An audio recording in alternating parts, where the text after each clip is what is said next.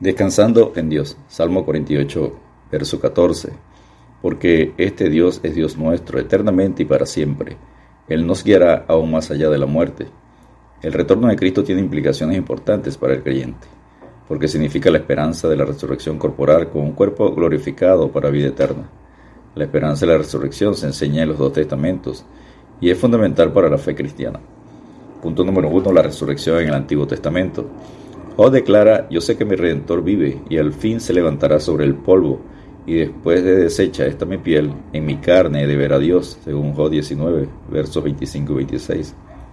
David habló de despertar en la presencia de Dios, según el Salmo 17, 15. En cuanto a mí, veré tu rostro en justicia, estaré satisfecho cuando despierte a tu semejanza. Los hijos de Coré expresaron la esperanza de que Dios los rescatara del poder de la muerte, y lo recibiera en su presencia en el Salmo 49, verso 15. Pero Dios redimirá mi vida del poder del Seol porque Él me tomará consigo. Asaf tenía fe en que Dios lo guiaría a lo largo de su vida y cuando su vida se terminara, Él lo recibiría en el cielo, según el Salmo 73, versos 24 y 25. Me has guiado según tu consejo y después me recibirás en gloria. ¿A quién tengo yo en los cielos sino a ti? Y fuera de ti nada deseo en la tierra. El profeta Isaías aporta una declaración importante sobre la esperanza de la resurrección. Tus muertos vivirán, sus cadáveres resucitarán. Despertad y cantad, moradores del polvo, porque tu rocío es cual rocío de hortalizas, y la tierra dará sus muertos. En Isaías 26, 19. Daniel también describe con claridad la resurrección futura del polvo de la tierra algunos para entrar en la vida eterna y otros para juicio y condenación eterna. En Daniel 12, versículos 1 y 2. En aquel tiempo se levantará Miguel, el gran príncipe que está de parte de los hijos de tu pueblo, y será tiempo de angustia, cual nunca fue desde que hubo gente hasta entonces. Pero en aquel tiempo será libertado tu pueblo, todos los que se hayan escritos en el libro, y muchos de los que duermen en el polvo de la tierra serán despertados unos para vida eterna y otros para vergüenza y confusión perpetua. Punto número 2. La resurrección en el Nuevo Testamento. Cuando Jesús debatía con los saduceos, los reprendió por entender mal la noción de resurrección. Ni entendían las escrituras porque el Antiguo Testamento enseñaba sobre la resurrección, ni el poder de Dios, porque Él tiene poder para levantar a los muertos. Y le decía, erráis ignorando las escrituras y el poder de Dios en Mateo 22, 29. Enseña Juan 5, 28, 29. No os maravilléis de esto, porque vendrá hora cuando todos los que están en los sepulcros oirán su voz, y los que hicieron lo bueno saldrán a resurrección de vida, mas los que hicieron lo malo a resurrección de condenación.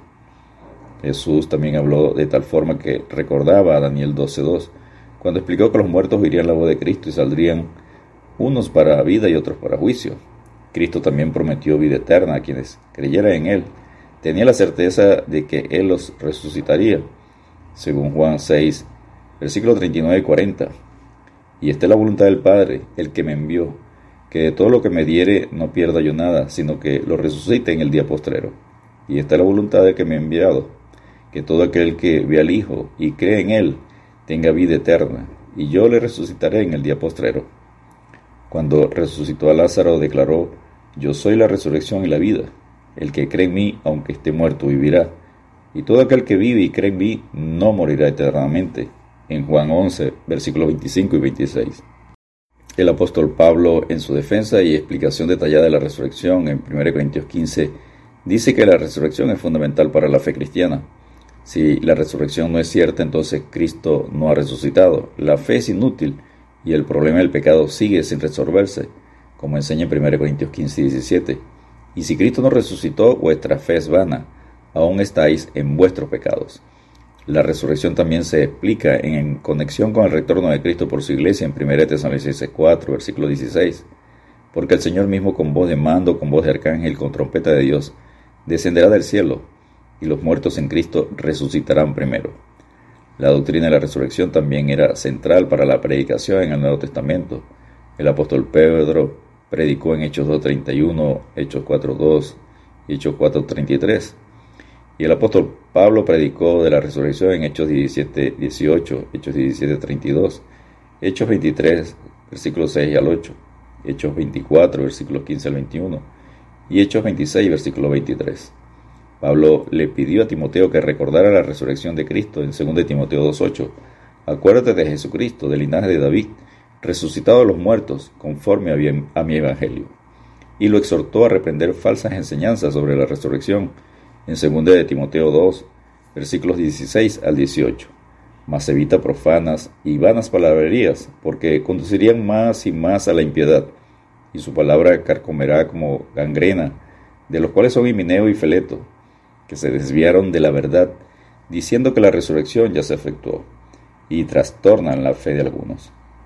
Al final del Nuevo Testamento se anuncia la resurrección de los justos, descrita como la primera resurrección, en Apocalipsis 20, versículos 4 y 5. Y vi tronos y se sentaron sobre ellos los que recibieron facultad de juzgar, y vi las almas de los decapitados por causa del testimonio de Jesús y por la palabra de Dios, los que no habían adorado a la bestia en su imagen, y que no recibieron la marca en su frente ni en sus manos, y vivieron y reinaron con Cristo mil años. Pero los otros muertos no volvieron a vivir hasta que se cumplieron mil años. Esta es la primera resurrección. Descansemos en Dios recordando Juan 5:21, porque como el Padre levanta a los muertos y les da vida, así también el Hijo a los que quiere da vida. Dios te bendiga y te guarde.